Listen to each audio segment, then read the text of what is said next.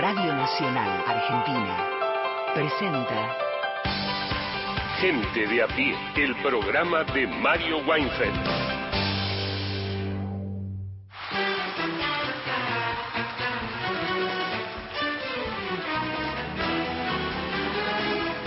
Bienvenidas, bienvenidos a Gente de a pie. Vamos a estar con ustedes hasta las 5 de la tarde con el equipo que creó Mario Weinfeld em, por AM870, por Radio Nacional Folclórica y más de 20 emisoras de todo el país que nos transmiten y que forman parte de la cadena de Nacional. Recuerden que ustedes se pueden comunicar a través del contestador, si quieren llamar y grabar un mensaje, 0810-2220870, y que también nos pueden mandar tanto texto como audio, ojo, porque esta es una novedad, a través del WhatsApp 113 870 7485. Quienes manden audios por WhatsApp, traten de no superar los 30 segundos para que podamos pasarlo al aire, si no bueno, se complica, ya saben. ¿Pueden elegir sus canciones? Por supuesto que pueden elegir sus canciones. Ya hubo unos cuantos pedidos ayer, que algunos no llegamos a leerlos, hubo muchísimos mensajes, pero los anotamos todos ahí, se los pasamos a nuestro grupo de notables. Juan Manuel Carg Buenas tardes, bien, vamos a hablar hoy de lo que está pasando en Bolivia. Usted bien sabe que Evo Morales, expresidente de ese país, anunció que va a ser candidato a presidente en el año 2025, lo cual crea, bueno, no sé si crea, eh, cristaliza un problema, que es que hay un actual presidente, Luis Arce Catacora, elegido por el MAS, por su partido, y Evo Morales se quiere presentar en el 2025. ¿Qué hará Luis Arce Catacora? ¿Se presentará? ¿Dudas? Eh, no dijo nada aún. Sí, dijo, dijo que no es momento de candidatura, lo cual ah. tiene alguna lógica porque estamos en el septiembre del 2023 y las elecciones son en octubre del 2025. Así que vamos a conversar un poco de eso. ¿Qué puede suceder? Vos sabés que es un problema de los progresismos latinoamericanos y no solo de los progresismos, el tema de los llamados, entre comillas, delfines, las sucesiones. Algunas salen bien, otras salen mal. Bueno, acá económicamente la cosa anda en términos de inflación, crecimiento económico. Evo dice no, no anda. Y vamos a pasar algunos audios del expresidente de Bolivia, muy influyente también en términos latinoamericanos en general, uno de los presidentes de la famosa, entre comillas, década ganada, como se le señaló, se le llamó, separado del cargo por un golpe de Estado en el 2019. Y él quiere volver a la presidencia de su país para hacer más transformaciones y Arce quiere seguir. Bueno, vamos a contar un poco ese drama Hablando de década ganada, usted acaba de sacar un libro. Sacamos un libro sobre Luis Ignacio Lula da Silva, Lula de la cárcel a la presidencia se llama, toma un poquito antes incluso el periodo donde le deja la banda presidencial a Dilma, las movilizaciones del 2013, el impeachment a Dilma, que Dilma ganó la elección de 2014, pero en 2016 la apartan de esa presidencia, hasta que Lula vuelve ahora al Palacio Plan Alto, pero también le hacen un intento de golpe a los siete días, ¿no? Casi como un hola, ¿cómo estás? Acá estamos nosotros. Bueno, es un poco la, cocina de la vuelta de un presidente en su momento injustamente encarcelado por Sergio Moro. Y un libro para, yo creo que sirve en algunas cosas para la coyuntura argentina sobre todo en el crecimiento de las extremas derechas, ¿no? ¿En qué momento se da el crecimiento de las extremas derechas? ¿Bajo qué condiciones? Así que sí. Eh, Libro que se consigue eh, a través de Ediciones Futurock, ¿no? Sí, claro, se, puede conseguir en la página web, eh, si no en la librería que está en la calle Medrano, esquina Humahuaca, y a partir de la semana próxima ya en todas las librerías primero de la capital federal, después del país. Eh, haremos algunas presentaciones en público. Bueno, avisanos. Voy a, ya te, puedo avisar la primera. Dale. 5 de octubre en el bar Junta a las 18.30 horas va a estar Ofelia Fernández, que es prologuista del libro, a la vez legisladora de la Ciudad de Buenos Aires. Maru Bieli, que es también legisladora de la Ciudad de Buenos Aires, que estuvo en San Pablo en la primera vuelta electoral como observadora internacional y que encima es segunda candidata a la legislatura porteña para el próximo periodo de Unión por la Patria. Daniel Tonietti, periodista especializado en Brasil, que creo que en las próximas semanas lo vamos a poder tener algún día por acá. Nosotros, acuérdate que Daniel tuvo un vínculo muy estrecho con Mario en Duro de Domar. Sí, claro. Bueno, creo que va a estar presente Y Federico Vázquez de Ediciones eh, Futurock, bueno, una mesa el 5 de octubre a las 19 horas. Después juega Boca contra Palmeiras por la Copa Libertadores. Antes vamos a estar eh, presentando el libro. Solo una pasadita por eh, Lula de la cárcel a la presidencia, el libro de Juan Manuel Carr. Gente de a pie. Hasta las 17. Vamos a conversar ahora con Marcelo Justo, periodista y analista especializado en temas internacionales y económicos, corresponsal de Página 12 en el Reino Unido. Buenas tardes, Marcelo, ¿cómo estás? ¿Qué tal? ¿Cómo andan? Aquí estamos con Juan Manuel Carg y, y, antes de comenzar y antes de que Juan Manuel se meta en los temas internacionales con vos, queríamos tu recuerdo para, para Mario en estos días que, en, los que el dolor está tan presente. Sí, no, realmente el dolor está todavía muy, muy, muy presente. A mí me agarró la noticia, eh, eh, curiosamente, en el medio de unos días de enorme felicidad, porque estaba en, en, Turquía de vacaciones, pasándolo muy bien, y me dio vuelta por completo.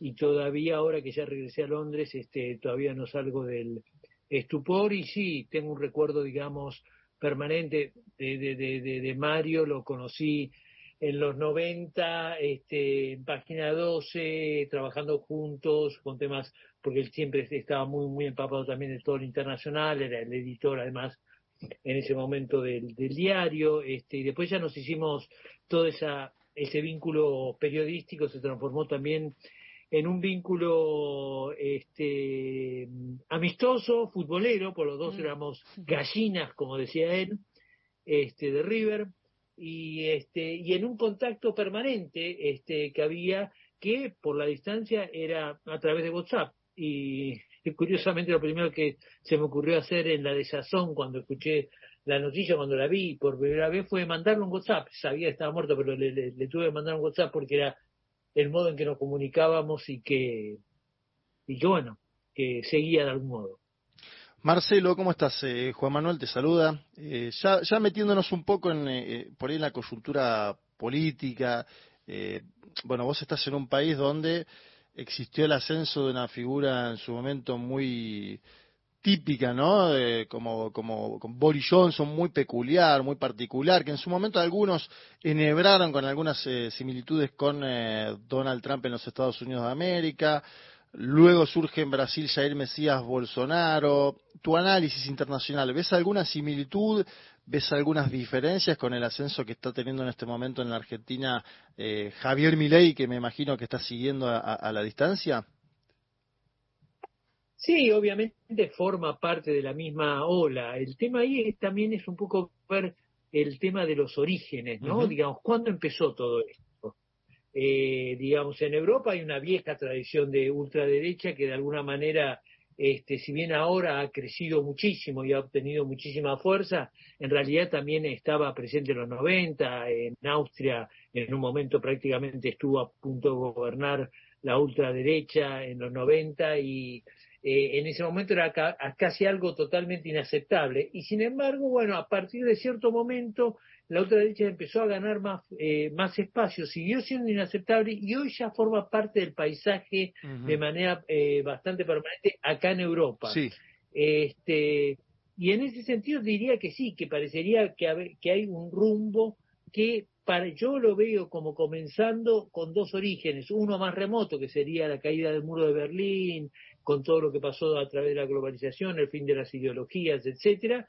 Y el segundo punto, bueno, el estallido financiero de 2008 y la crisis de la deuda europea de 2010, que fue, ahí le dio sí bastante impulso a movimientos de ultraderecha que empezaron a, asomar muy fuerte y a generar un movimiento, a, apoderarse de lo que antes había sido un movimiento de izquierda, que era el movimiento de la antiglobalización, y que empezó a ser más bien una, una consigna de, derecha, con Trump, con el Brexit, este, y bueno, y ya a partir de ahí se empezó a, diseminar en un cuadro bastante variopinto, te diría de todas maneras, porque dentro de esta derecha y ultraderecha hay varios tonos, digamos.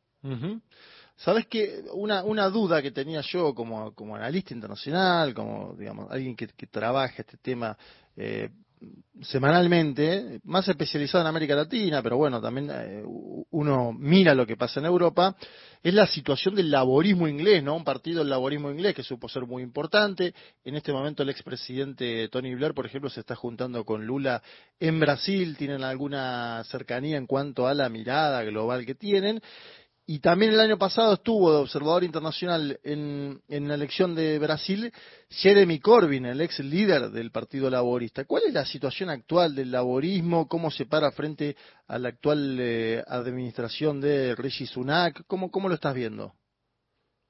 Bueno, en ese momento diría que el laborismo está de parabienes porque Rishi Sunak está básicamente, este, y los conservadores en general, después de 13 años de gobierno y en medio de una crisis económica muy fuerte, están eh, básicamente de retirada. Los resultados que hubo últimamente electorales, tanto en elecciones municipales como los que las informaciones en encuestas, muestran una enorme disconformidad de grupos muy variados con el gobierno actual, grupos que se inclinarían por un lado este, hacia el los liberal-demócratas en el sur, que es la zona más afluente de Gran Bretaña, y este, más hacia los laboristas en el norte y en el resto del país. Eh, esto en trazo de brocha gorda, obviamente, ¿no? Con lo cual, digamos, el laborismo tiene grandes posibilidades, si las encuestas de hoy eh, se traducen en una elección, este, tienen grandes posibilidades de tener una mayoría propia en el, en el Parlamento. Eh, falta un año, por lo menos, para la elección pero este, Rishi Sunak ya está adoptando una serie de, de consignas, digamos, que ya eh, em, suenan, huelen a cierto nivel de desesperación, como cuando se apela ya mucho a todo el tema inmigratorio, a todo el tema ahora anticlimático, este, eh, a, todo lo que tenga que ver con, de alguna manera, poder captar a su propio grupo de votantes y algún grupo más eh, especialmente preocupado por el aumento del costo de la vida. Otra pregunta que, te quería hacer, que está vinculada a la política británica, pero también a la Argentina, en este juego de influencias que veíamos en, la primera pregunta. Eh, en su momento, el precandidato eh, ahora candidato ya de la Libertad Avanza, Javier Milei, supo elogiar a, bueno, a Margaret Thatcher, ¿no? una política muy influyente en el, en el Reino Unido, con un largo mandato, con una política muy de los 90, ¿no? Cuando vos marcabas ahí que, en, esto de la caída del muro de Berlín, podríamos decir uno que Margaret Thatcher tuvo en ese momento una, una conducción en el Reino Unido bien firme eh, y, la posible canciller de Miley también, Mondino, habló en su momento sobre los derechos de los isleños en torno a Malvinas. ¿Hay algún seguimiento, ya no digo de la población del Reino Unido, pero más bien de las autoridades, de la política, de lo que podríamos llamar eh, el círculo donde eh, está el periodismo, la gente que hace política día a día, el empresariado, sobre la elección en Argentina? ¿Hay algún seguimiento en base a estas declaraciones o se las deja pasar y ya? Sí, yo te diría que tal como dijiste, digamos, a nivel de la población el interés es eh, prácticamente nulo, ¿no? A nivel de los medios eh, llama la atención y provoca, digamos, eh, cierto interés este, muy efímero en los lectores, ¿no? Como provocó la nota del Daily Telegraph a la que te referías, en la que Molino hizo estas declaraciones, este, particularmente desafortunadas porque precisamente lo que diferencia, una de las grandes diferencias que hay entre la posición argentina y británica al respecto es el lugar que ocupan los isleños en todo este tema. Y bueno, para, para, los, para los británicos eh, la, la frase este, los derechos de los isleños es clave, mientras que para la posición diplomática argentina los intereses de los isleños es clave. Bueno, y ahí este, obviamente este, eh, Mondino habló como si, eh, como si hablara una, una británica. Ahora, en cuanto al interés que puede haber en círculos políticos, sí en cuanto a eh, que el personaje es un poco, digamos, por ser tan estrambótico, este, causa mucha, digamos, causa bastante curiosidad, interés. Recientemente el The Economist, el semanario británico The Economist, que es, bueno, una, una de las voces más fuertes, digamos, eh, a nivel internacional de, la derecha, este, lo entrevistó, hizo una entrevista de tres horas con, eh, con Milley y bueno, y dio su propio veredicto. Y dentro de su propio veredicto decía, sí, efectivamente hay muchas de las ideas que tiene Milley que eh, pueden gustarle a, un semanario como el nuestro, como el de Economist, pero eh, básicamente es un tipo totalmente autoritario que sería absolutamente desastroso para la Argentina. Entonces, produce eh, interés en, tanto forma parte de esta tendencia de la que venimos hablando, de esta tendencia mundial, de este corrimiento de la agenda hacia la derecha, este, pero este, al mismo tiempo, eh, porque al ser tan estrambótico, este, bueno, quedan como unidos más bien a figuras como Bolsonaro que quedaron como muy desprestigiadas en todos estos años. Y diría que incluso lo, sobre, puede, lo puede sobrepasar a, Bolsonaro en cuanto a una mala imagen si es que este, llegara a la presidencia. Para las y los oyentes estamos hablando con Marcelo Justo, que es periodista y analista especializado en temas eh, internacionales y económicos, corresponsal del diario Página 12 en el Reino Unido. Eh, te especializás además en economía, vos Marcelo, eh, te, leemos y, además me gustaba también hacerte esta pregunta porque... Claro, en la Argentina se está pensando, la, la, oposición política, y particularmente la Libertad Avanza, Javier Milei, en eh, un tema de política tributaria que yo veo, si se quiere, desanclado de lo que se está pensando en el mundo. No sé, por ejemplo, eh, en Brasil mismo, acá cerca, Lula está llevando adelante una nueva política tributaria con el sector más acaudalado de la sociedad. En Argentina misma en su momento se cobró algo puntual durante la pandemia, ¿no? Eh, el impuesto a, a las grandes fortunas. En Colombia el gobierno de Gustavo Petro está intentando ensayar algunas políticas similares, aunque con dificultades eh, parlamentarias. Hoy estoy viendo un video del presidente de Estados Unidos, Joe Biden, que se ha sumado a una huelga, es el primer presidente, entiendo, en la historia de Estados Unidos, sumándose a una huelga con un megáfono y diciendo que Estados Unidos es concebido por los trabajadores y no por Wall Street. ¿Cómo pensás que se está trabajando en, en, el mundo hoy este tema de tributar a los que más tienen en caso de que veas esa tendencia que estamos mencionando?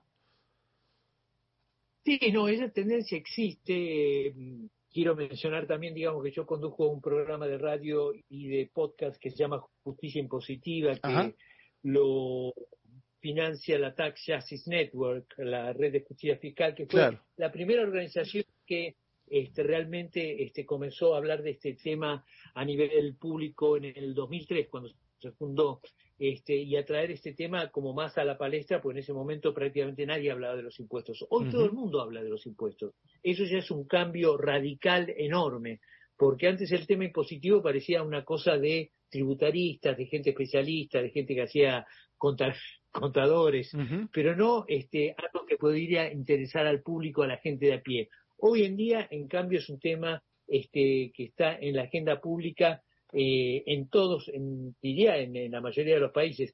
Te digo, por ejemplo, te, menciono acá, tengo enfrente mío el titular acá en el Reino Unido, este, que una de las políticas que va a hacer el laborismo, recién preguntaba sobre el laborismo, es que va a este, aumentarle a, a las escuelas privadas en un 20% el VAT, el impuesto al valor agregado, eh, apenas gana el poder como modo de financiar la este, inversión en salud, en salud, no en salud, en educación.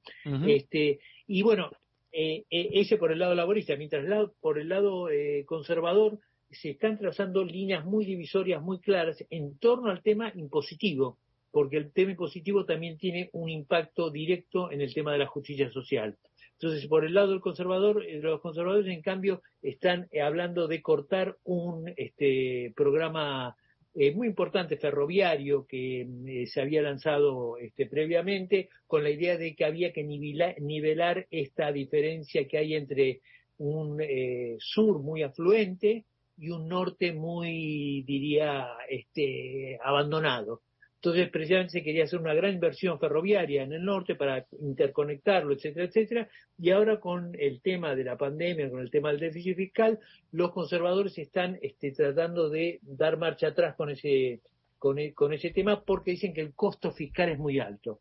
Obviamente los laboristas están exactamente en la vereda opuesta, este, con lo cual lo que se ve es que en general en todo el mundo el tema fiscal está eh, eh, ocupando un lugar central y se está entendiendo que va más allá de algo de, un tema, de un coto de especialistas, porque eh, es lo que financia nuestra salud, nuestra educación, la justicia, la seguridad, la infraestructura, en fin, muchísimas cosas, este, y que si no está el tema tributario más o menos ordenado, este, bueno, eh, hay problemas muy serios, no, solo, no solamente desde el punto de vista económico, sino también desde el punto de vista social. Marcelo, te agradecemos por, por esta comunicación, por tu recuerdo y, también eh, por toda esta data que tiraste en esta apertura de gente de a pie. Bueno, yo les agradezco muchísimo y muchísimas gracias también por darme esta oportunidad de volverlo a saludar a, a Mario y ya comunicarme no solo por WhatsApp, sino también por su radio.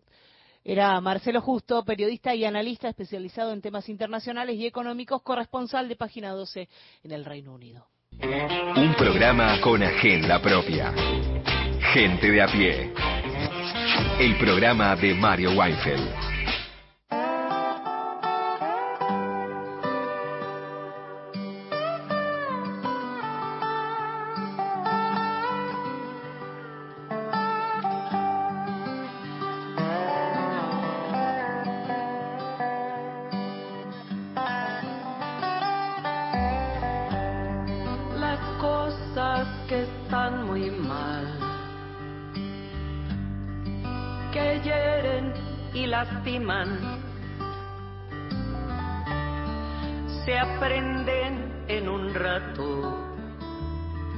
Del día.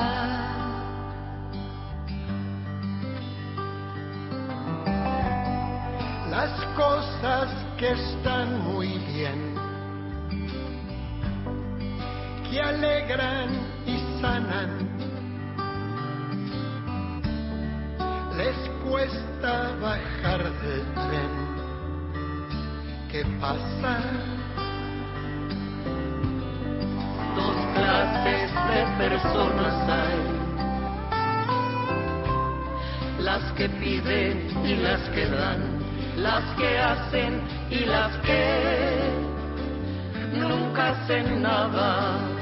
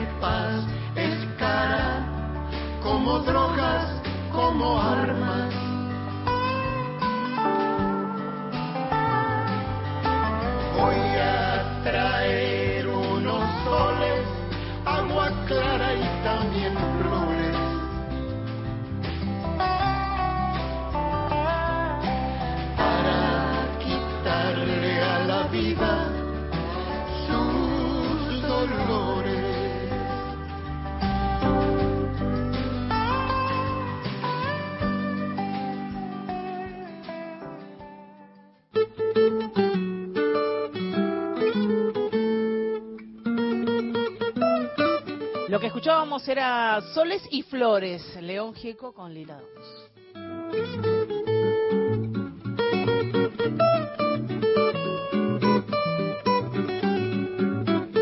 Y estos diarios de viaje que hemos compartido en todo momento que Mariana Enríquez, nuestra compañera, estuvo viajando, recorriendo, dando charlas y presentando sus libros, en este caso nos manda este diario de viaje desde Estocolmo.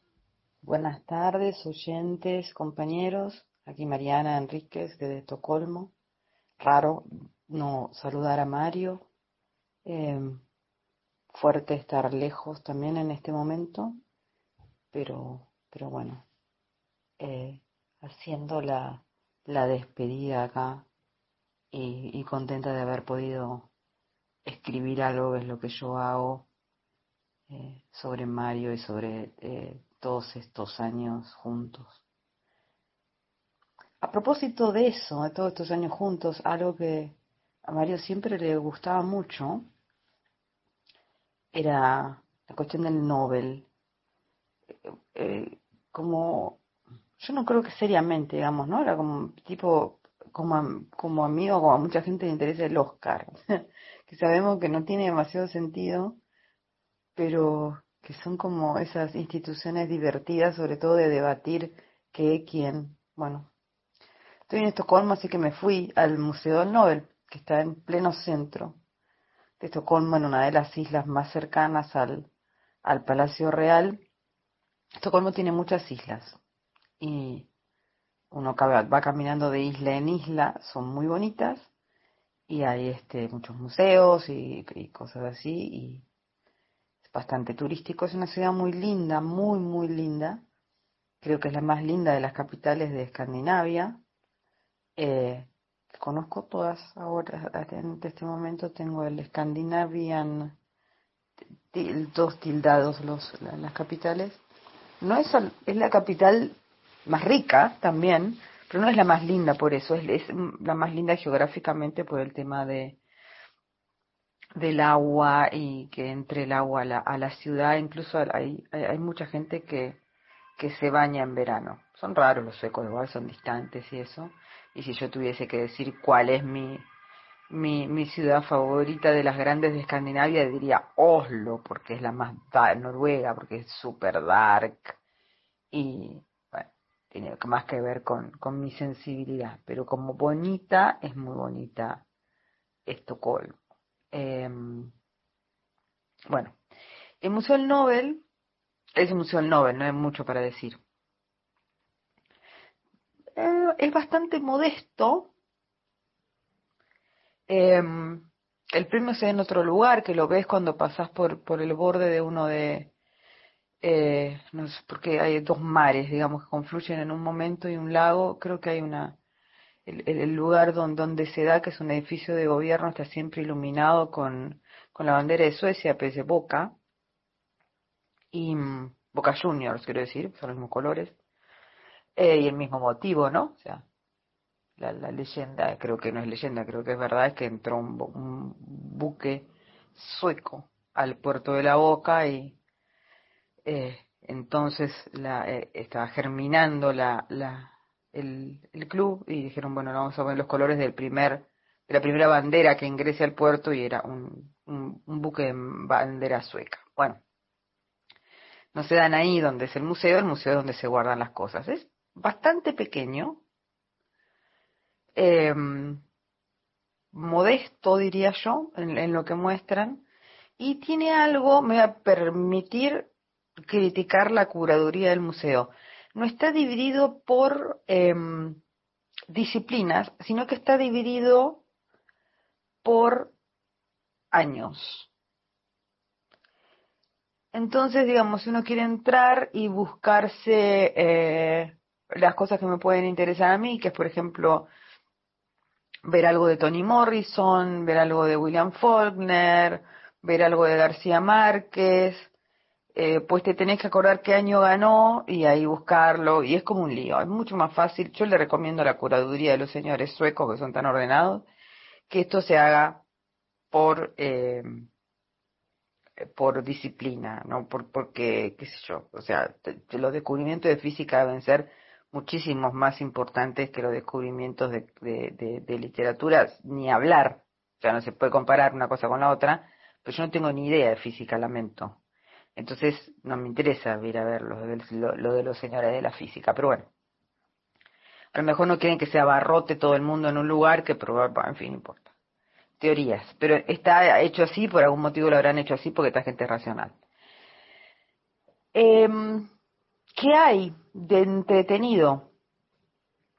Bueno, si a uno le interesa como la historia de, de, de, que iba a decir, bueno, está, es eso del Nobel y entrar y ver a ver en qué año se dieron estos y por qué, bueno, eh, tiene todo lo que un museo europeo eh, y más un museo de un país europeo rico tiene, interactivo, te explican, vas escuchando, etcétera. No hay nada especial, hay una pequeña galería, que eso es lo más interesante, con cosas de los ganadores pero no son cosas muy... A ver, por ejemplo, Rigoberta Menchú tiene uno de, de, sus trajes huichiles, pero no el de ella, sino el de uno que le regalaron.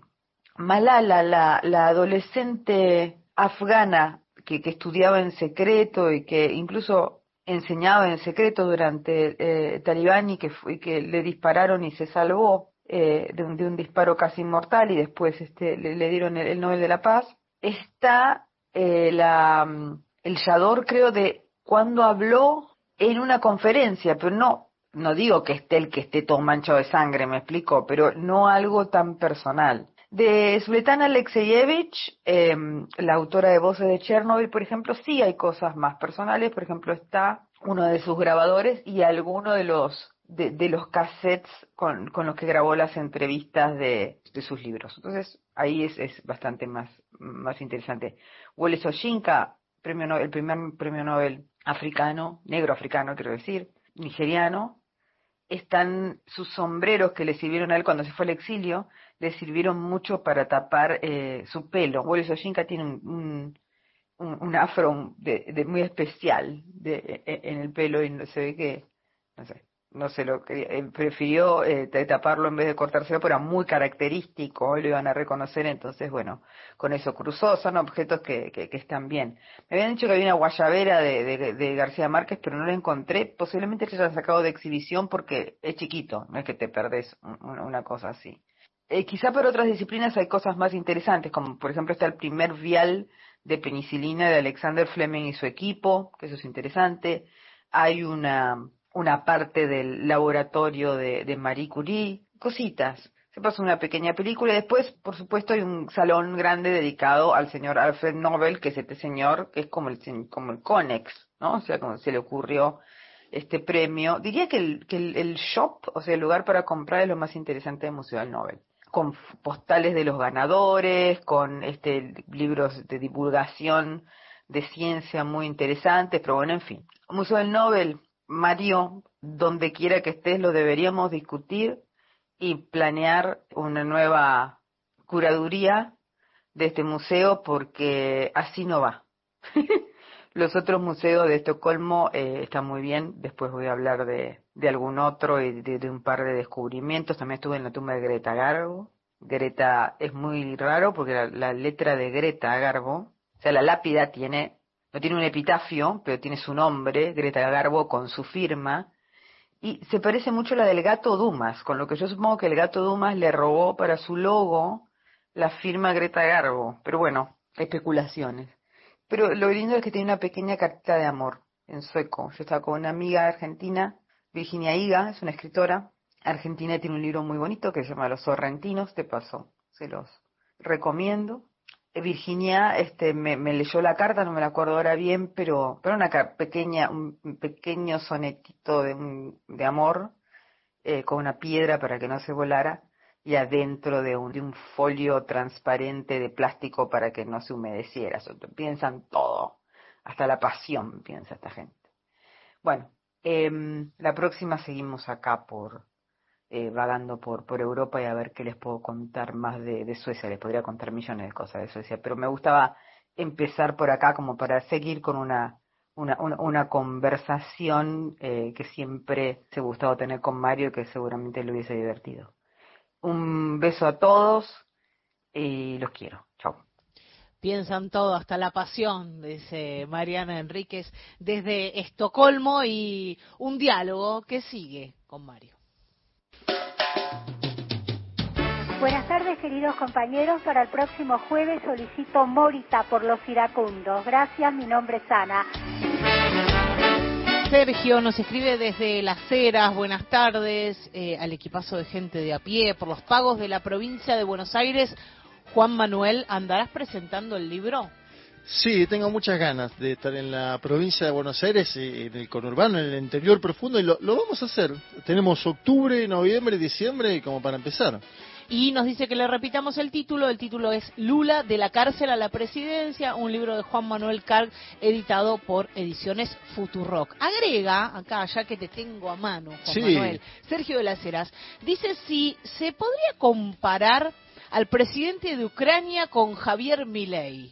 A Volodymyr Zelensky, dice. Sí.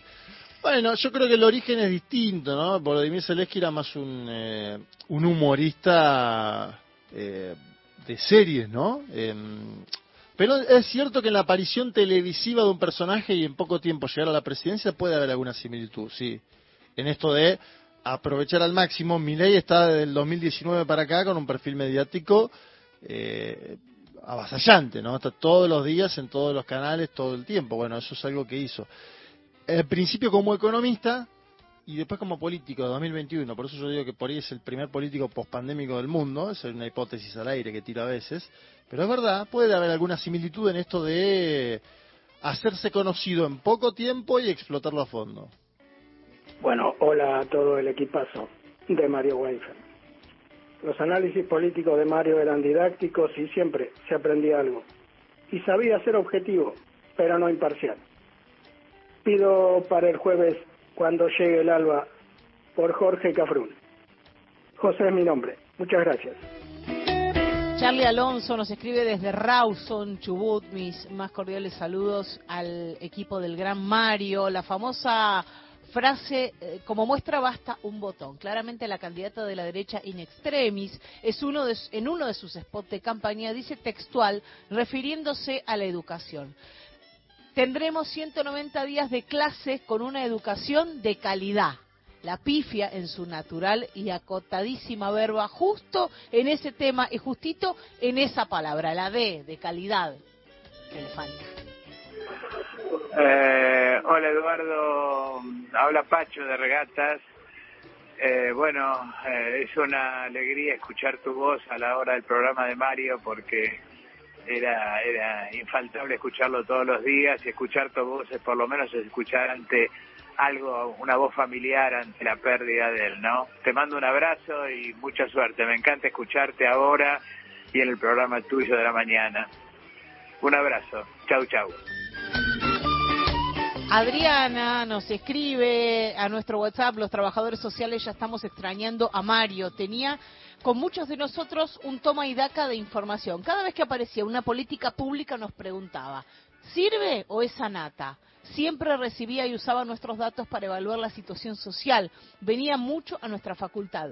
Eh, nos presentó libros y nos dio informaciones valiosas para nuestro trabajo. ¿A quién vamos a acudir ahora? Adriana y un grupo de colegas de trabajo social, gente de a pie, sus punteros, como él nos decía.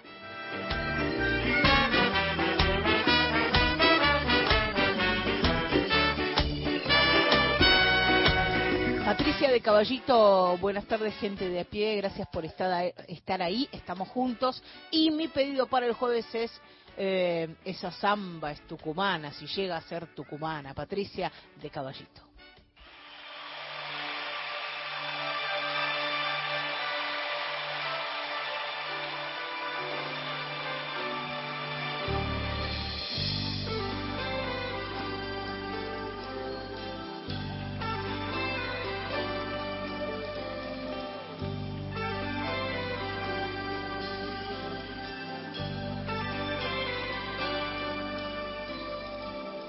Todo pasa y todo queda, pero lo nuestro es pasar, pasar haciendo camino, camino sobre la mar.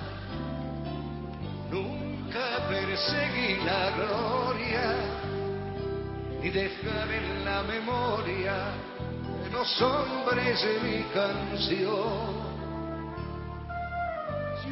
mundos sutiles, ingrávidos y gentiles, como pompas de jabón.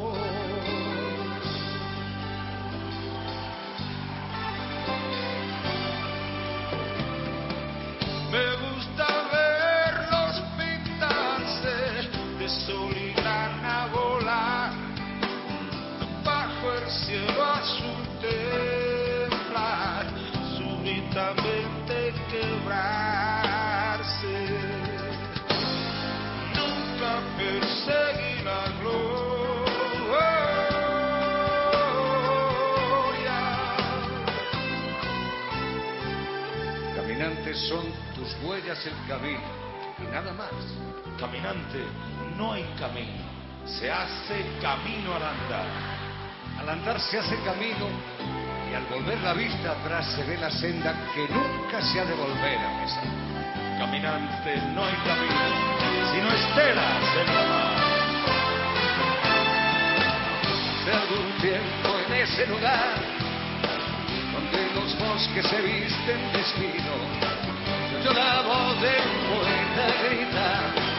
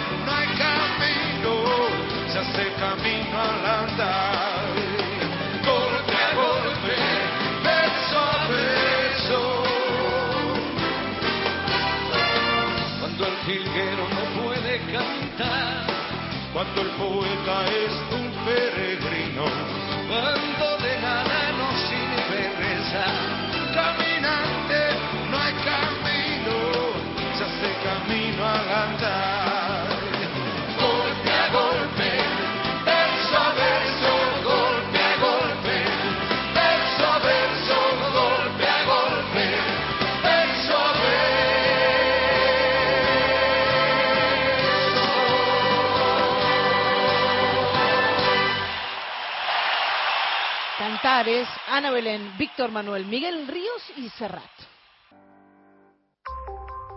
Pasó otra hora en la Argentina. Seguís con la radio pública. Nacional. A toda hora. Nadie tiene por qué aceptar ningún, eh, ninguna agresión, ninguna falta de respeto, ni un discurso que supone negación de derechos humanos básicos. Vienen diciendo, bueno, no hay que replicar, no hay que darse por enterado. Yo no estoy de acuerdo con ese planteo. Yo creo que el silencio es mala práctica y la idea de que uno al contestar entra en el juego de otro tiene una parte de verdad, pero no significa que la respuesta, que el mejor método sea callar. Nunca lo es.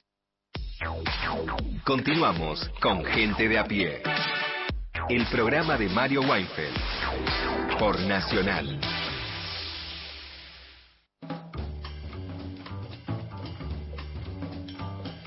El equipo de Gente de a pie, el programa de Mario Weinfeld, está integrado por Paula Nicolini, Erika Sotomayor y Miguel Fernández en la producción. En la operación técnica, Natalia Liubarov y Pepe Undiano. Bastante bien de gente, ¿eh? Ha tenido días peores y ha tenido días mucho mejores. Digamos todo. Va a haber que reforzar el, el pago. Bien, en el control central de Radio Nacional, Leandro Rojas y Hernán Abella. Las y los columnistas son Lorena Álvarez, Victoria de Más y Mariana Enríquez, Miguel Fernández, Hernán Fredes, Juan Manuel Carc, Paula Nicolini, Martín Rodríguez, Beto Solas, Erika Sotomayor, Gustavo Vergara y Gerardo Villar. En la locución, Mariana Fosati. Seguimos con el tangazo de esta semana que tiene que ver con obras integrales, con discos, con espectáculos dedicados a una temática en particular, con una idea rectora, con una inspiración que va para el mismo lugar. Y en este caso, el Tata Cedrón, Juan Cedrón, amigo de la casa, eh, hizo muchos trabajos integrales con Raúl González Tuñón, con Juan Gelman, eh, infinidad de laburos que tienen que ver con grandes poetas argentinos, con Roberto Art también, y con ideas muy fuertes que rigen cada uno de estos discos. Uno de los últimos discos sobre poemas de Héctor Pedro Blomberg, que el propio Tata Cedrón musicalizó, pero de todo ese abanico de discos elegí uno que es una belleza y que les recomiendo. El disco se llama Frisón, Frisón y es del año 2006 y ese disco coincide con la vuelta del Tata Cedrón del exilio. El Tata vivió 30 años en París, aproximadamente, son unos, unas tres décadas en París. Eh, allí quedó parte de su vida, sus hijos eh, y un trabajo artístico y cosechado y eh, plantado, eh, crecido y cosechado allí en Europa y sobre todo en París, pero a principios de los 2000 decidió volver. Y ahí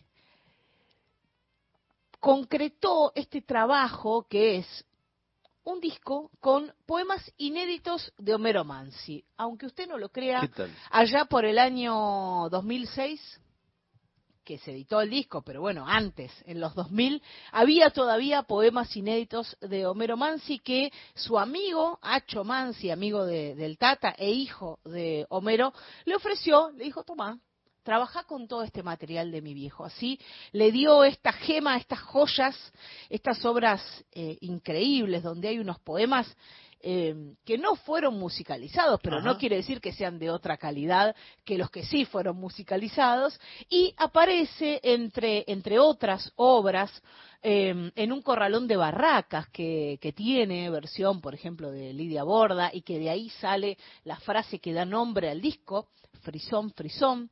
Eh, tiene un cuento, La bicicleta celeste, tiene Elegía, Mala estrella, un montón de obras que el Tata grabó con el cuarteto Cedrón, con la orquesta típica y con guitarras. De este disco, del cual es muy difícil elegir una solita, elegimos una solita con, toda la poca justicia que le hace a las demás, que elijamos una sola, eh, este Palabras sin importancia, tango de Homero Mansi, musicalizado por el Tata Cedrón.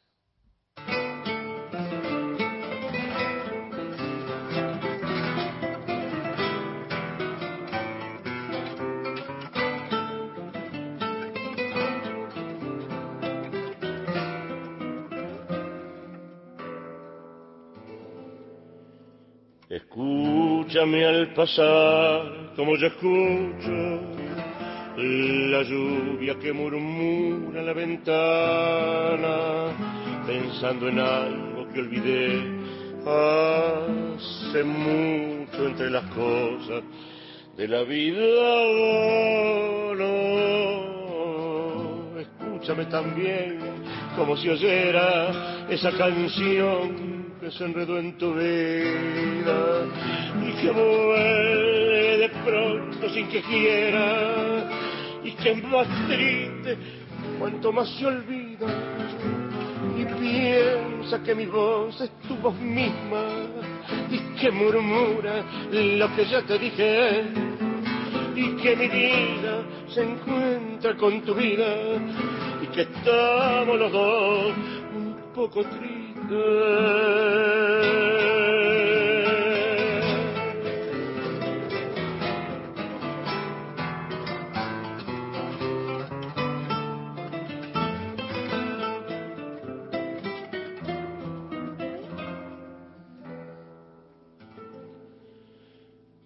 estoy junto a ti, toma mi mano, no me preguntes para qué venir.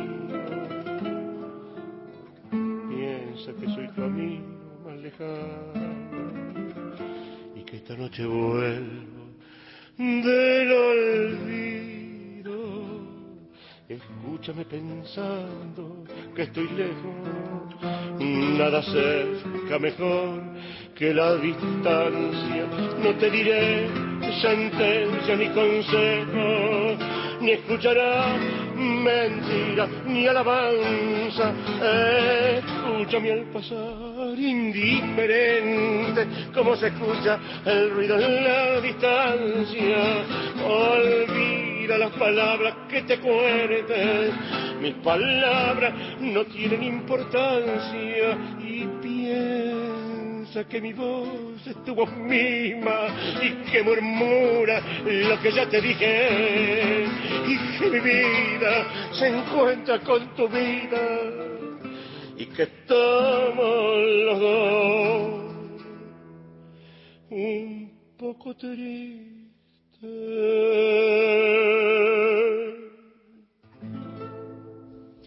Escuchábamos al cuarteto Cedrón, la voz de Juan Cedrón, el Tata, haciendo palabras sin importancia, eh, una obra inédita hasta ese momento, hasta principios de los 2000, de Homero Mansi, musicalizada por el gran Tata Cedrón, otra de las obras integrales que compartimos esta semana en el Tangazo y Recuerden que en la obra del Cuarteto Cedrón van a encontrar un montón de estas obras integrales para meterse en algunas poéticas y algunas temáticas, así que hay mucho para buscar. En las tardes de la radio pública, Gente de a pie. El programa de Mario Weinfeld.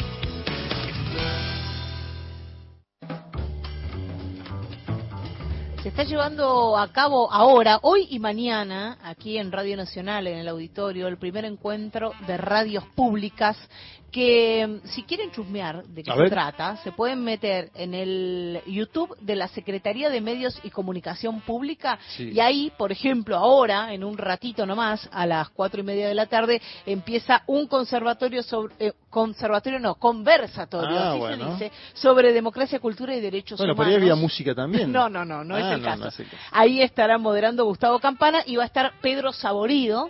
Eh, y antes hubo otro conversatorio sobre política y economía, todo tiene que ver con las radios públicas. Y mañana, eh, mañana miércoles también habrá uno sobre historia del fútbol a las 14 horas, ese lo puedes ver. Sí, me eh, Titi Fernández y Felipe Piña. Eh, y después a las 4 de la tarde la radio Emociones Intensas, un conversatorio del que van a participar Sandra Mianovich Carlos Ulanowski, Eduardo Aliberti con la moderación de mm, Miki Luzardi. Así que todo esto en el primer encuentro de radios públicas y estuvo en la apertura de las actividades eh, el candidato a vicepresidente, Agustín Rossi. Si te parece, compartimos las palabras. Escuchamos y después que analizamos. Dale. Sí. La verdad que me voy a tomar una licencia, me voy a departar un ratito. Eh, entraba acá y, era imposible cindirme de la imagen de Mario Weinfeld. Eh,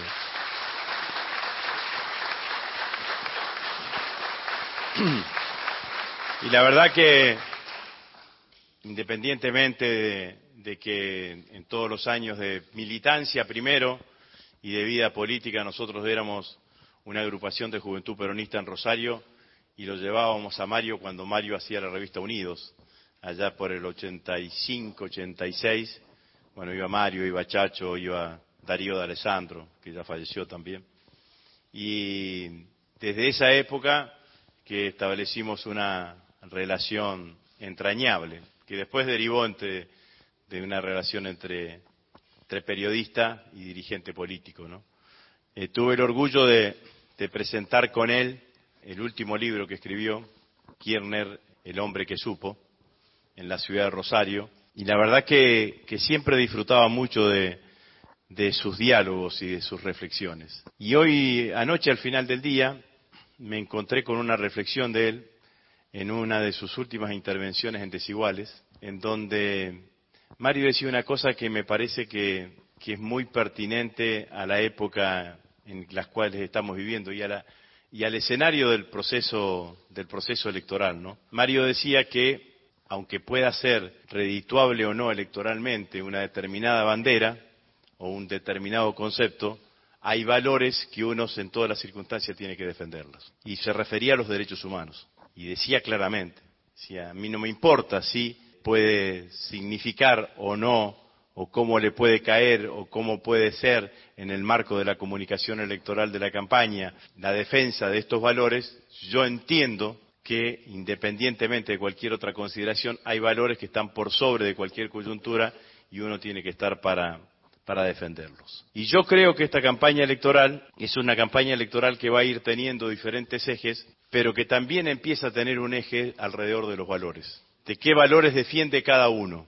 ¿De qué valores eh, sostiene cada, espacio político? Nosotros defendemos el valor de los derechos colectivos, también de los derechos individuales, de la justicia social, de los derechos humanos y puedo seguir repitiendo. Y del otro lado, te ofrecen defender solamente los derechos individuales, no reconocen los derechos colectivos, no reconocen los derechos humanos y así sucesivamente.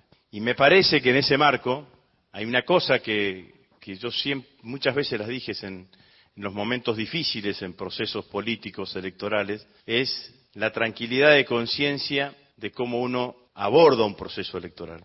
Y esa tranquilidad de conciencia que le quiero transmitir a cada uno de ustedes es decirles, nosotros defendemos valores nobles, nosotros no defendemos ningún valor individual, egoísta, que discrimina a un tercero. Nuestros valores son valores nobles. Defendemos la equidad, la igualdad, la solidaridad. lo colectivo por sobre lo individual, defendemos lo aspiracional, tenemos una idea del todo, nos gusta hablar más de nosotros que de la primera persona del singular. Y me parece que eso es algo que nosotros tenemos que tratar en el medio de, este proceso electoral que faltan, que seguramente tendrá dos etapas más, el 22 de octubre y después de noviembre, tenemos que tratar de transmitirles a los argentinos. Ayer estaba en, una, en La Ferrer, en una cooperativa de trabajo, una cooperativa textil, que era conocida de la época de la primera etapa que fui ministro de Defensa, y le decía a todos los chicos que estaban allí trabajando en la cooperativa que seguramente muchos de ellos deben escuchar que algún votante cuando vos le decís, pero mira que vas a perder esto, te contesta, a mí no me importa porque yo no tengo nada, no voy a perder nada. Mentira. La Argentina tiene derechos colectivos logrados en generaciones, en cientos de años. Vas a perder el derecho a la salud, vas a perder el derecho a la educación, vas a, pagar un transporte público muchísimo más caro, no vas a poder ir a la universidad porque no vas a tener una universidad, una universidad gratuita y así sucesivamente. Nosotros somos de los que creemos que la historia no empieza cuando uno llega, la historia somos una continuidad. Y existieron en alguna época conservadores que tenían una mirada más generosa para con la patria y con el pueblo, y no como estos liberales que no tienen ni generosidad ni absolutamente nada para con el pueblo, con el pueblo argentino. Entonces nosotros tenemos que construir una propuesta para esta primera vuelta y también para la segunda vuelta que tenga que ver fundamentalmente con tratar de hablarles a todos aquellos argentinos que somos mucho más que los peronistas, que los kirchneristas, que los nacionales y populares, que los progresistas, que defiendan la educación pública, que defiendan la salud pública, que defiendan los derechos humanos, que crean en la democracia. Paradójicamente, tenemos en el cuadragésimo aniversario de recuperación de la democracia, tenemos una fuerza política que sus dos principales candidatos no pueden decir la palabra democracia, no pueden decir nosotros creemos que la democracia es el mejor sistema y no pueden decir nosotros condenamos la dictadura militar. No lo pueden decir porque no lo piensan y porque no lo creen. Y en ese marco está la discusión sobre el tema de los medios públicos, que además lo han agarrado como una especie de fetiche, digamos, ¿no? Terminemos con los medios públicos, arranquemos con los medios públicos, lo cierro. A mí me parece que esta decisión de crear este Consejo Federal de Radios Públicas de la Argentina que me parece muy piora que esté abierto invitando a todos el resto de las radios universitarias, las radios municipales, las expresiones provinciales que pudiesen existir en algunas provincias argentinas, es absolutamente necesario y está bueno el momento. ¿Por qué está bueno el momento? Porque yo creo que cuando te atacan no tenés que retroceder, tenés que salir para adelante, no tenés que alcachar la cabeza, tenés que salir a dar el debate con, con tus valores, con tus creencias, pero no tratar de congraciarte con el enemigo. Que hay que defender el sistema de radios públicos en forma inteligente y como si fuesen propios, porque la verdad es que vienen a destrozarlo. Ya hicieron la prueba anterior de tratar de amortiguarlo, de tratar de achicarlo. No les interesa, digamos, ¿no? y como además lo han tomado como bandera fetiche y son de las cosas que quizás, salvo el enojo de los trabajadores de los medios públicos, van a intentar avanzar como, sea. Entonces, se lo dije a los compañeros de las televisoras públicas, saquen la radio de la calle, hablen con la gente, pongan mesas en donde tengan que poner, hagan festivales donde puedan hacer, salgan a militar compañeras y compañeros, no solamente detrás del micrófono, sino cara a cara. No existe el debate de Estado chico y Estado grande, existe el debate de Estado presente o Estado ausente. El Estado presente es el Estado que nosotros defendemos. El Estado ausente es el Estado que le sirve solamente a un sector de la sociedad y no a los sectores populares. Felicitaciones por el Consejo. Muchísimas gracias a todas y a todos. Las palabras de Agustín Rossi, candidato a vicepresidente por Unión por la Patria en la apertura de las actividades aquí en Radio Nacional por el primer encuentro de radios públicas eh, y lo primero que decía, ¿no? Imposible para él y para nosotros también en estos días, por lo menos, llegar a la radio, sentarnos acá y no sentir la gran ausencia de Mario y a la vez eh, pensar en estas cosas que Em, él mismo decía, ¿no? No bajar las banderas. Y en el pequeño audio que escuchábamos de, Mario antes de empezar esta segunda hora, hablaba de lo mismo. Dice, me dicen que no tengo que hablar de ciertas cosas para no hacerle el juego a quienes las proponen, pero sí es necesario eh, reforzar la convicción sobre que hay que defender los derechos humanos, de que el Estado tiene que estar presente, de que la educación tiene que seguir siendo eh, pública, lo mismo con la, con la salud y tantas cosas más que hoy se cuestionan cuestiones que estaban supuestamente ya acordadas, ¿no? Hasta el tema de derechos humanos. Parecía que había un acuerdo social que se empieza a poner en duda. Sí, en la política creo que no hay cosas talladas en piedra. Escuchaba hace poco a Michelle Bachelet en, los 50 años del golpe de Estado en, Chile y le preguntaban si veía algo diferente a los 50 años y ella decía, sí, cuando yo tuve los 40 años del golpe había mayor consenso sobre qué fue aquello, ¿no? Un golpe de Estado de un sector de la sociedad eh, contra otro, contra la democracia, contra Salvador Allende, y me da la sensación de que son luchas que hay que seguir por, por, por largo tiempo. La Argentina tiene un compromiso notable con los derechos humanos. Fíjate que en la despedida de Cristina Kirchner lo equipara a Mario y pone periodista y militante por los derechos humanos, digamos, como en la misma categoría. Lo que me parecía también interesante del, candidato a vicepresidente, eh, Agustín Rossi, es eh, la mención que hizo a una presentación particular del libro Kirchner, el hombre que supo, en eh, la provincia de Santa Fe, particularmente en la ciudad de Rosario, que aparece en una frase entrecomillada, estaba justo buscando en página 12, ¿no? que uno para buscar es muy didáctico en esas cuestiones, digamos, eh, entras a querer buscar algo de Mario y en general está en página 2, obviamente también en Nacional y en otros medios en los cuales estuvo, pero con página tiene un vínculo eh, muy, muy particular.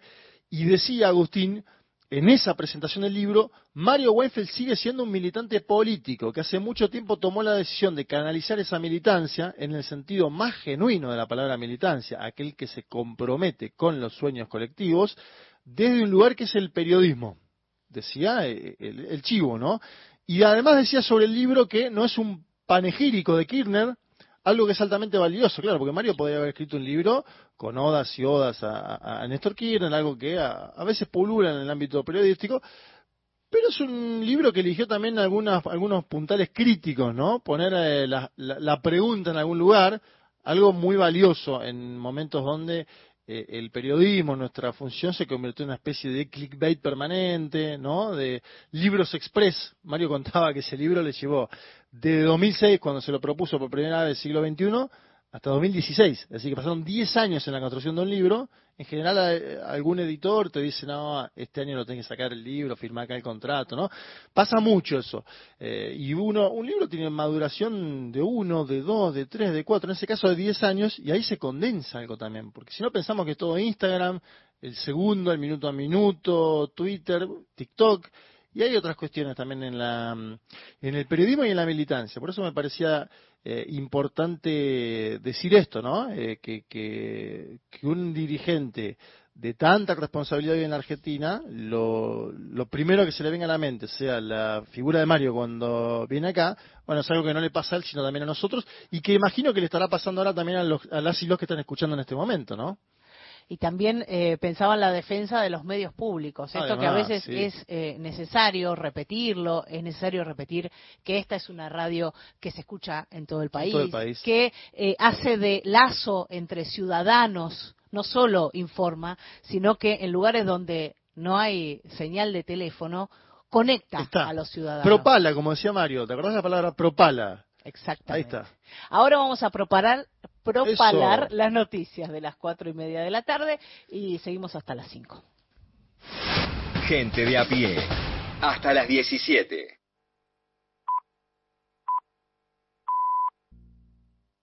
Un recorrido por las noticias y la realidad de la calle. Gente de a pie. El programa de Mario Weinfeld.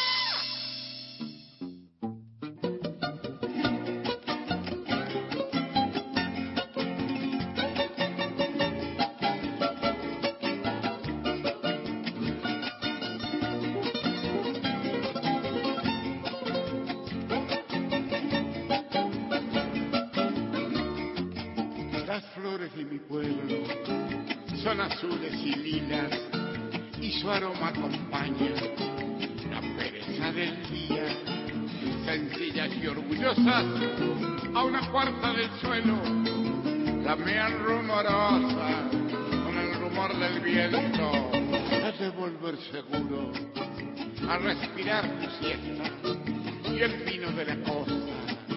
Se sumará a la fiesta, habrá chayas y coplas, dibujando en el aire el sabor de la Rioja con todo su donaire, aromas y colores, naranjo y duraznero, se abraza con la albahaca en el febrero. Santa Cruz de la Rioja, andamio del Velasco, pedacito de tierra pendiendo de los astros.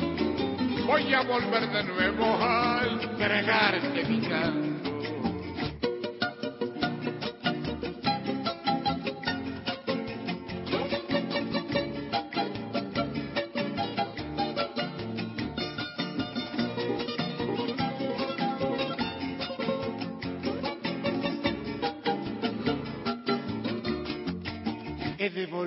Seguro a respirar tu fiesta y el vino de la costa.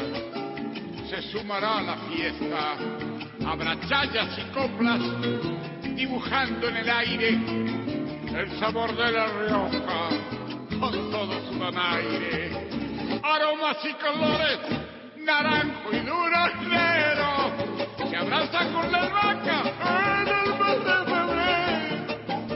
Santa Cruz de la Rioja, andamio del Velasco, pedacito de tierra pendiendo de los astros. Voy a volver de nuevo a entregarte mi canto. Voy a volver de nuevo a entregarte mi canto. Era Horacio Guaraní las flores de mi pueblo. Gente de a pie, el programa de Mario Weinfeld.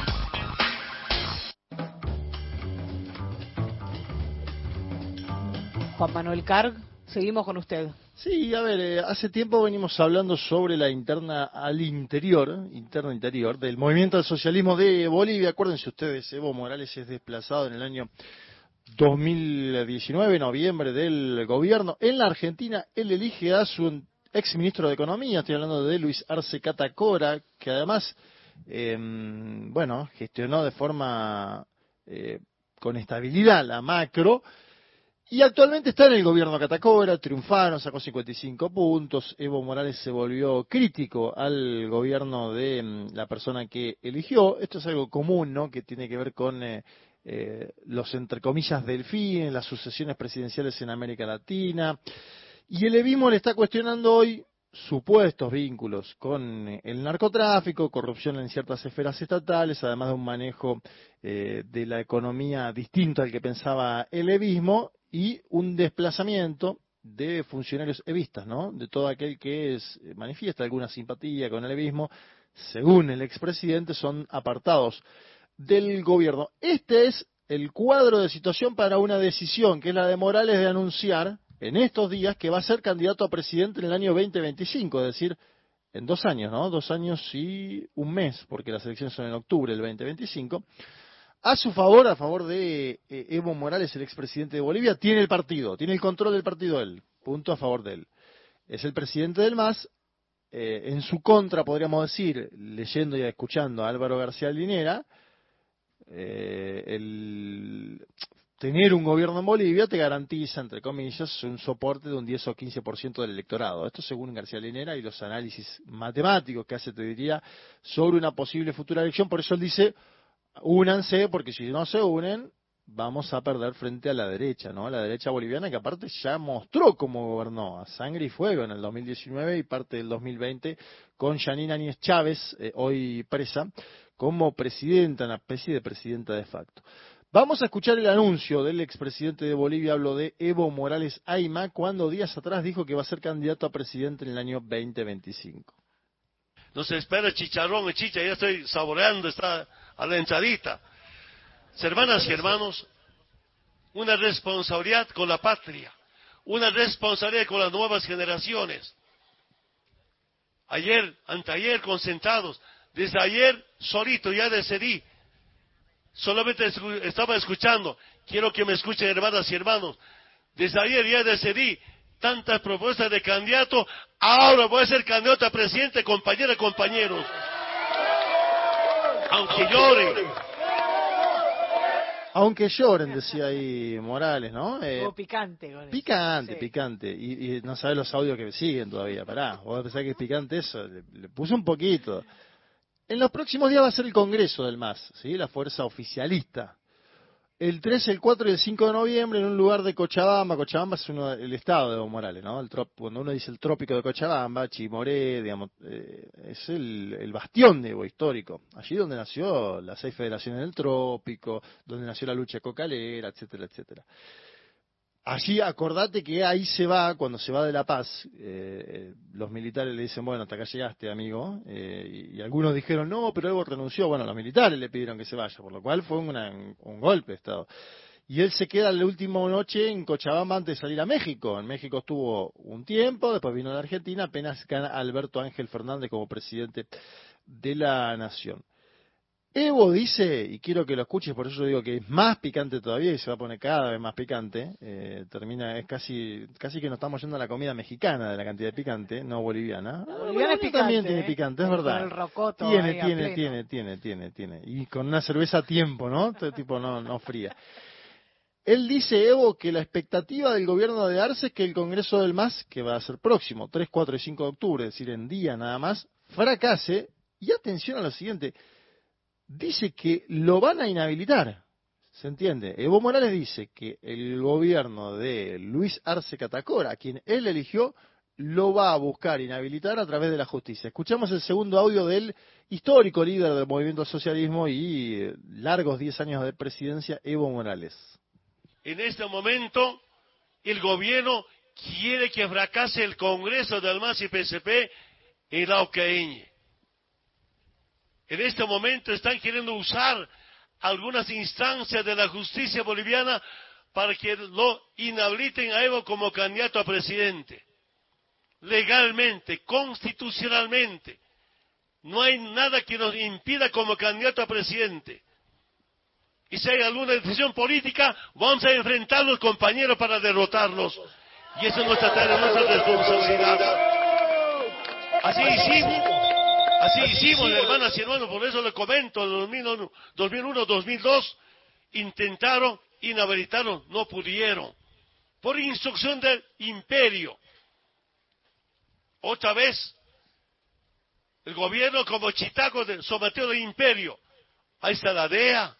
Se dice públicamente, vamos a consultar a la DEA. USAID operando en toda Bolivia, haciendo campaña contra el instrumento político. Bueno, ahí estaba Morales, duras críticas al gobierno de Arce Catacora, eh, algunos aplausos de parte de sus simpatizantes. Le faltó, ¿no? cuando, Pepe Undiano manda sus aplausos, se, escuchan más que, en este caso los que tenían la. Dice, yo no los mando Undiano, Undiano dice que son espontáneos. Bueno, a Morales le faltó un micrófono en ese momento captarlo, pero él dice, atención con esto, nombra a la DEA, es decir, a una organización de narcóticos de los Estados Unidos de América contra narcóticos, nombra a la USAID, que es una de las ONGs eh, que operan para los Estados Unidos en toda América del Sur, da a entender que están funcionando en Bolivia actualmente. Él se jactaba de haber echado a la USAID de Bolivia y dice, con Arce volvieron.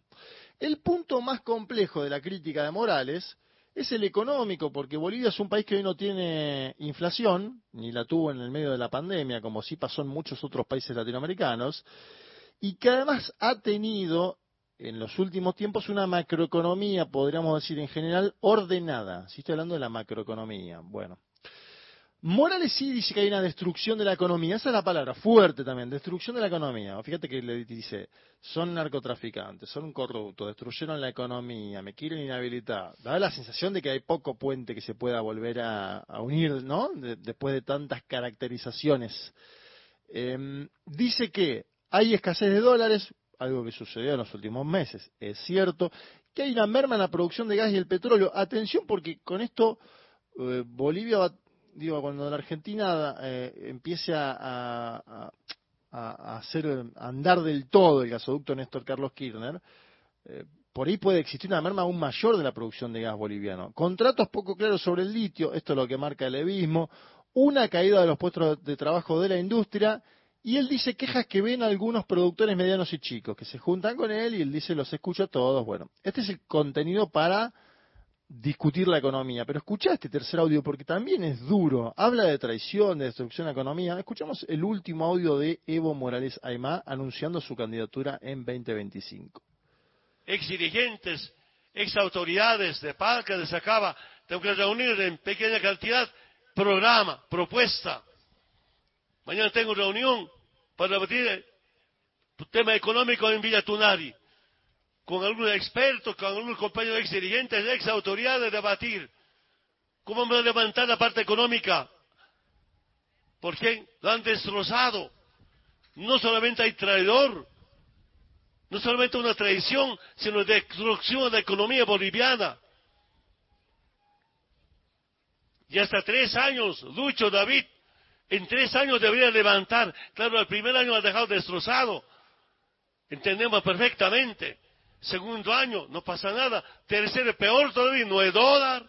Bueno, ahí estaba, ¿no? Eh, Morales que como bien marcaba eh, Pepe un día, ¿no? Desde el control, eh, en el tono se lo visualiza enojado, se escucha y uno cuando lo ve también.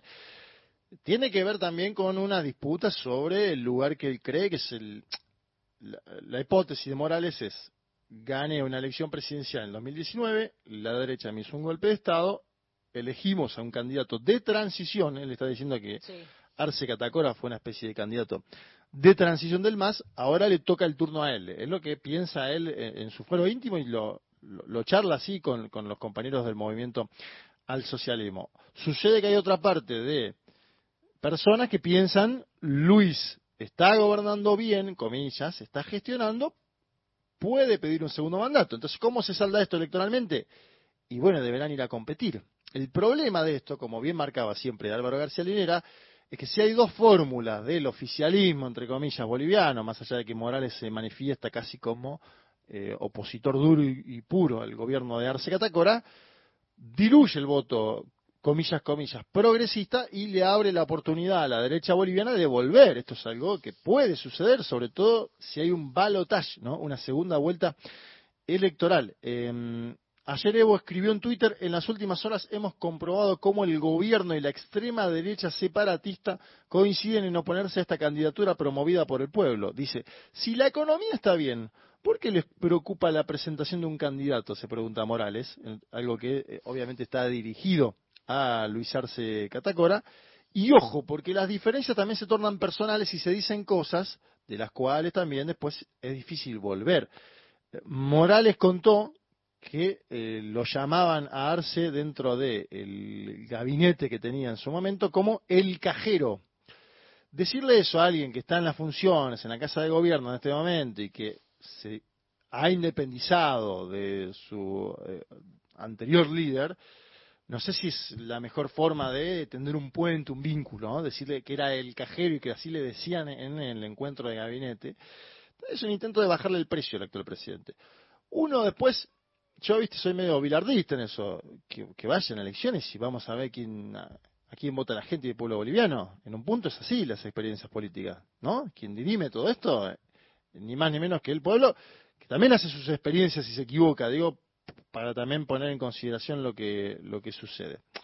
Arce tiene una perspectiva que es, el presidente boliviano actual dice, no es el momento de discutir candidaturas, sino de enfocarse en la gestión. ¿Tiene cierta lógica? Sí, ¿por qué? Porque decíamos antes, faltan dos años y un mes. Es mucho. Es una eternidad en cualquier país latinoamericano, eh, sobre todo en los del sur, es una eternidad, mucho tiempo, dos años. Después también se pasan, ¿no? Volando, eh, eso pensará Evo. Y ojo, si uno mira las encuestas hoy, el gobierno de Arce tiene una valoración del 38%, son encuestas que hasta mira levismo, ¿eh? digo esto, yo estoy hablando con, ambos sectores, creciendo incluso cinco puntos desde enero de este año, es decir, tiene 38% de aceptación, no es algo menor en América Latina. Hay, hay presidentes que tienen menos y hay presidentes que tienen más. Si uno mira la, aceptación de AMLO en México, tiene 60, Lula tiene 55, bueno, Arce tiene 38, hay peores, digamos. Eh, Boric tiene 30, y así podemos seguir para abajo. Queda picando la pregunta qué va a hacer la derecha boliviana, porque hay un escenario de fragmentación oficialista que los pone en buenas condiciones para disputar una segunda vuelta electoral. Va a apostar por una candidatura como la de Manfred Reyes Villa, un hombre muy conocido eh, en el interior boliviano. ¿Qué pasará con el dirigente de extrema derecha Luis Fernando Camacho, el autor material, podríamos decir, del golpe? ¿Se acuerdan ustedes? no? Le decían el macho Camacho, hoy preso por la participación en el golpe aparecen los sondeos como una especie de cara nueva para enfrentar al eh, alevismo, al arcismo, como, como le llamemos. dudas, ¿no? Sobre lo, y sobre todo también si va a tener algún impacto en la elección en la Argentina, porque es un país que siempre ha mirado las elecciones en eh, sus vecinos en Paraguay, por ejemplo, hubo una continuidad del oficialismo del Partido Colorado. Fue de las pocas elecciones que ganaron el oficialismo en los últimos años en el continente. ¿Qué va a pasar en Argentina? Nadie lo sabe. Habrá primera, posiblemente haya segunda vuelta electoral. ¿Puede influir esa segunda vuelta en la elección en Bolivia? Y puede influir. Eh, García Linera decía que ellos tienen la ventaja de que lo económico está funcionando más o menos bien en Bolivia, pero que tienen liderazgo eh, moderado, así lo llama Luis Arce Catacora, y que también eh, están en una situación eh, inestable desde, otros aspectos eh, políticos, ¿no? Como la división, digamos, la división opositora, la división oficialista, digo, que en la Argentina también ha sucedido, le suma un segundo ingrediente a un combo no explosivo, pero sí a prestar atención y a mirar con atención, ¿no? Porque parecía que en Bolivia estaba la situación dada para alguna fórmula unificada, no diría entre Arce y Morales directamente, pero sí había algunos dirigentes que interlocutaban entre ambos. Hoy da la sensación de que estamos yendo a un choque de trenes y que habrá que ver cómo sigue, por lo tanto, y por lo pronto, Evo Morales dice que va a ser presidente en el año 2025 y para hacer el comienzo de, las conversaciones sobre esta candidatura,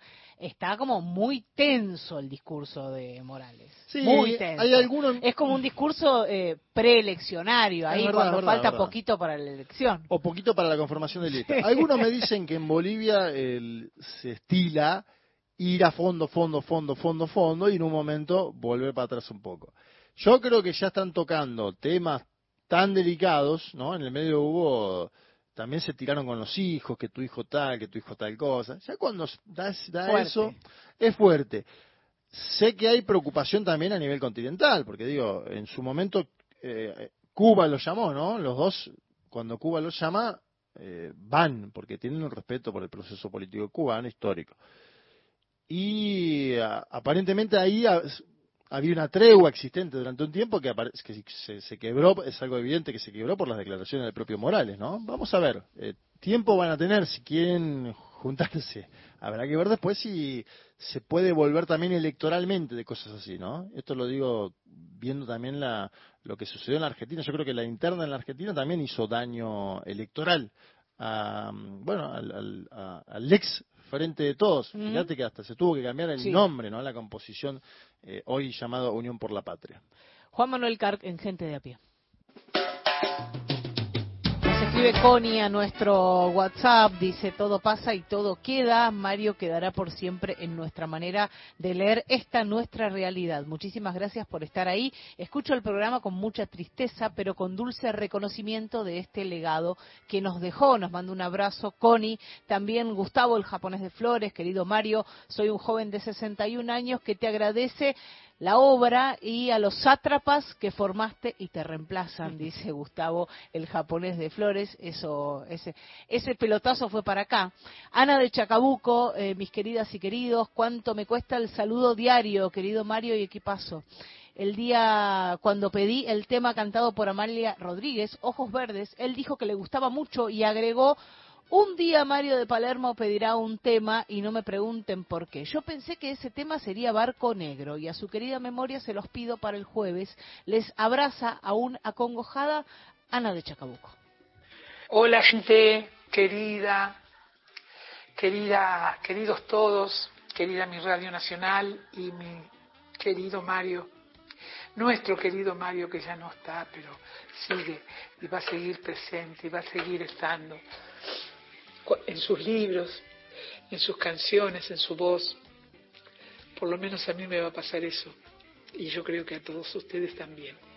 Pero recordemos que hay gente como él que no se entierran, se siembran. Gracias. Los quiero mucho, María Delia de Tolosa,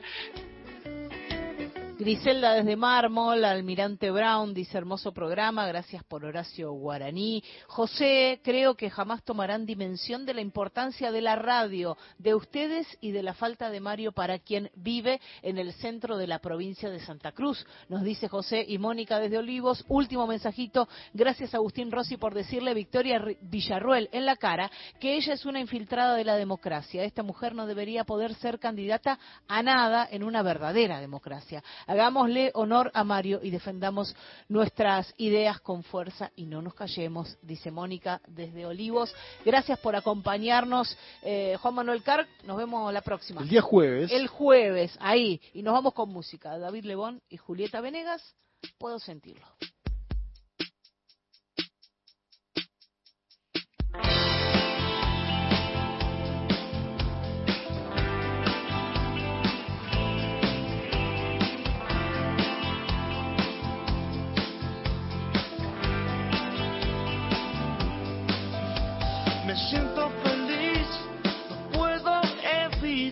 Ese amor. Y me suena, me suena muy fuerte en mi corazón.